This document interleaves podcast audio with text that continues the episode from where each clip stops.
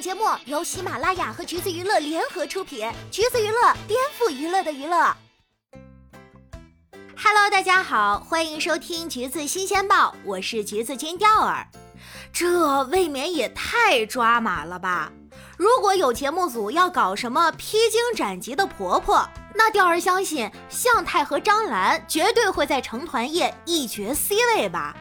都是豪门女强人，两位婆婆利用一些互联网迷之操作，成功在自家儿子的婚姻中强势占据了主角地位。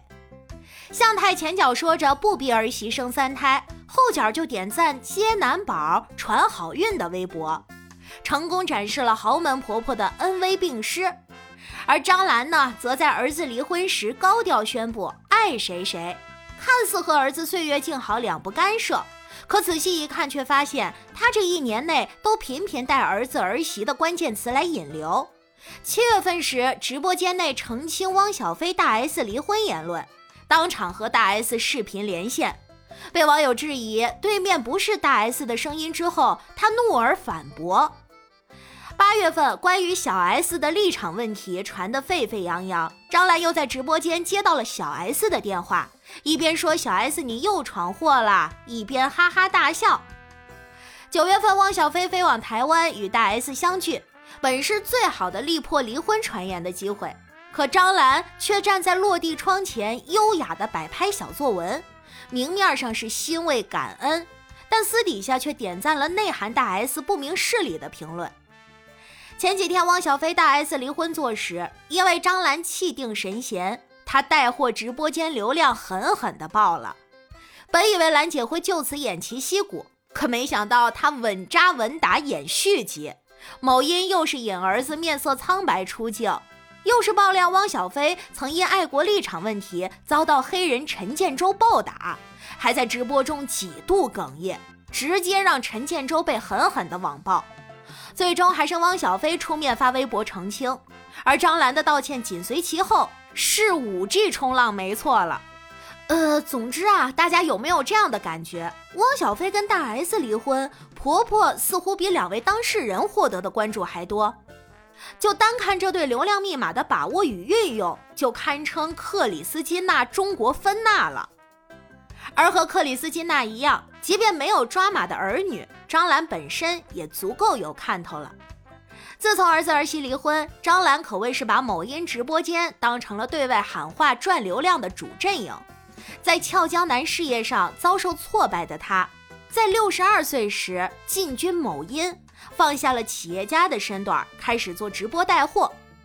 在粉丝眼里，兰姐的某音高端优雅有格局，但是在路人看来，他的那些小视频却颇具戏精微商的抓马风采。简单来说，就一个字儿演。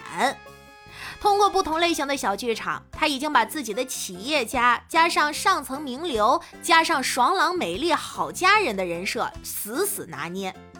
公司的事儿亲力亲为，冒着大风卖命上班。可谁知粉嫩贵妇发型是一丝不乱，鸽子蛋闪烁耀眼，爱劳动的 CEO 化身擦桌子的初级店员。还时常分享自己的创业经验，但是讲了几乎没讲。三板斧就是坚持、勤劳和热爱。多才多艺，名流感也是分分钟拉满。视频里的他文艺气质爆棚，十八般武艺样样精通，左耳爵士乐，右手击大鼓，身下挎着摩托车，既享受一个人喝下午茶的寂寞时光，也享受和三五好友早起约球的快乐日常。再配上一段心灵鸡汤，你起不了的早，兰姐能起；你吃不了的苦，兰姐能吃；你打不了的球，兰姐教你。然后配上一段管理智囊，这打高尔夫啊，能看出一个人的人品。我面试高管的时候，就带他来高尔夫球场。调咖啡更是小菜一碟儿，应酬酒会也是洒洒水啦。另外，爽朗美丽人设更不用说了。兰姐常常在视频中大笑的后背弯折，比起笑，她更爱捯饬自己，与大 S 一脉相承。兰姐认为世界上只有懒女人，没有丑女人。她也乐于展示自己的穿搭风采，这边真的建议时尚博主给兰姐开一个专栏接拍。哦，对了，长辈喜欢的修身养性这一块，她也稳稳拿捏住。比起去年的风风火火，今年的兰姐多了几分岁月静好，只是手里的咖啡杯逐渐变成了带货的美容仪。家庭和睦这块，她更是从来不落下。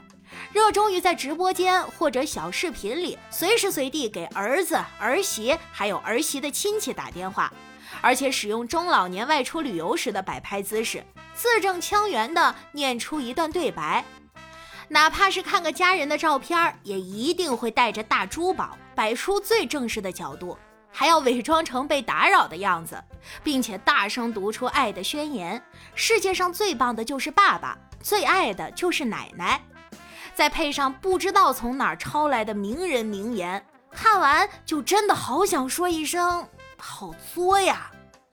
但是想到兰姐今年已经六十三岁了，每天不间断的直播，开一次直播可能就能赚到我们打工人一年的钱，即便戏精，就这精气神儿也够让人望尘莫及的了。有一说一啊，兰姐的戏精之路早在进军某音带货前就开启了。不过当时的她是凭借各路媒体之手舞得又神秘又牛。先来品品兰姐百度百科上的介绍吧，你就知道她眼里的自己是多么的天之骄子。在她的嘴里，这世界就没有她做不成且不会做的事儿。她说她从小就想当外科医生，虽然后期从事餐饮行业，也从未听闻接受过什么医学训练，但兰姐却表示自己现在可以给自己看病。还能自己给自己打针，不仅医学天赋高超，艺术细胞也是满分。不知道是不是因为他父亲是老字号的掌柜，有贵族血统，或者是因为他继父即便在下放农村时，还冒着危险训练他在被窝里听蓝色多瑙河。总之，他在三岁就学会了织毛衣。再长大一点，不仅可以自己设计衣服穿，而且任何毛衣他只要瞄一眼就能重新织出来。兰姐的家境不仅有浓浓的知识分子味儿，让她终生热爱艺术，而且各个成员都颜值无敌。妈妈是大美人儿，继父是大帅哥，亲爹到老年还加入了北京市模特队，同父异母的弟弟看起来是个美貌的混血。因此，兰姐更不能说啊，当年在北京，她就是小有名气的美女，照片和刘晓庆一起挂在照相馆里。后来去了加拿大打工，虽然姥姥是旗人，有贵族血统，看不上戏子，叮嘱自己不能进演艺圈，但咱们兰姐只是随便玩玩，就一举拿下了当年多伦多赛区的选美冠军。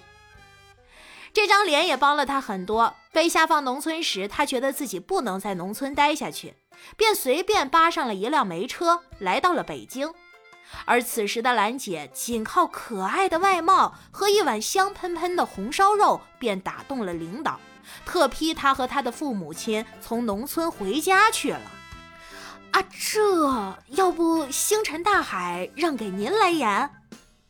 学业上，兰姐更是精进不停。八三年恢复高考，她八七年从北京大学工商管理学院毕业。百度百科上还显示了她后来念了长江商学院。然而在某音上，上海交通大学又成了她的母校。外貌智商恐怖如斯，兰姐觉得自己是个商业天才，倒也可以理解。不仅在市场上颇有建树，他还表示自己善用人心。即便集团在人力资源市场上口碑不好，但也不妨碍员工见了他流泪喊娘。即便后期他为了公司资金流动更换了国籍，但是在自己眼里，他还是个性情中人。得知国籍被更换的瞬间，痛哭不已。怎么说呢？张兰的这些经历啊，不一定都是假的。但一定不全是真的，这种包装感和自恋感也从某种程度上满足了大家对企业家和豪门的幻想。到了某音，更是他顺利卖货的助推剂。有如此戏精且能量场强大的婆婆，即便本尊放话对汪小菲和大 S 的婚姻不做干涉，但那也不是想不影响就不影响的吧。最后真的要再说一遍，就兰姐这劲头，咱是真的佩服。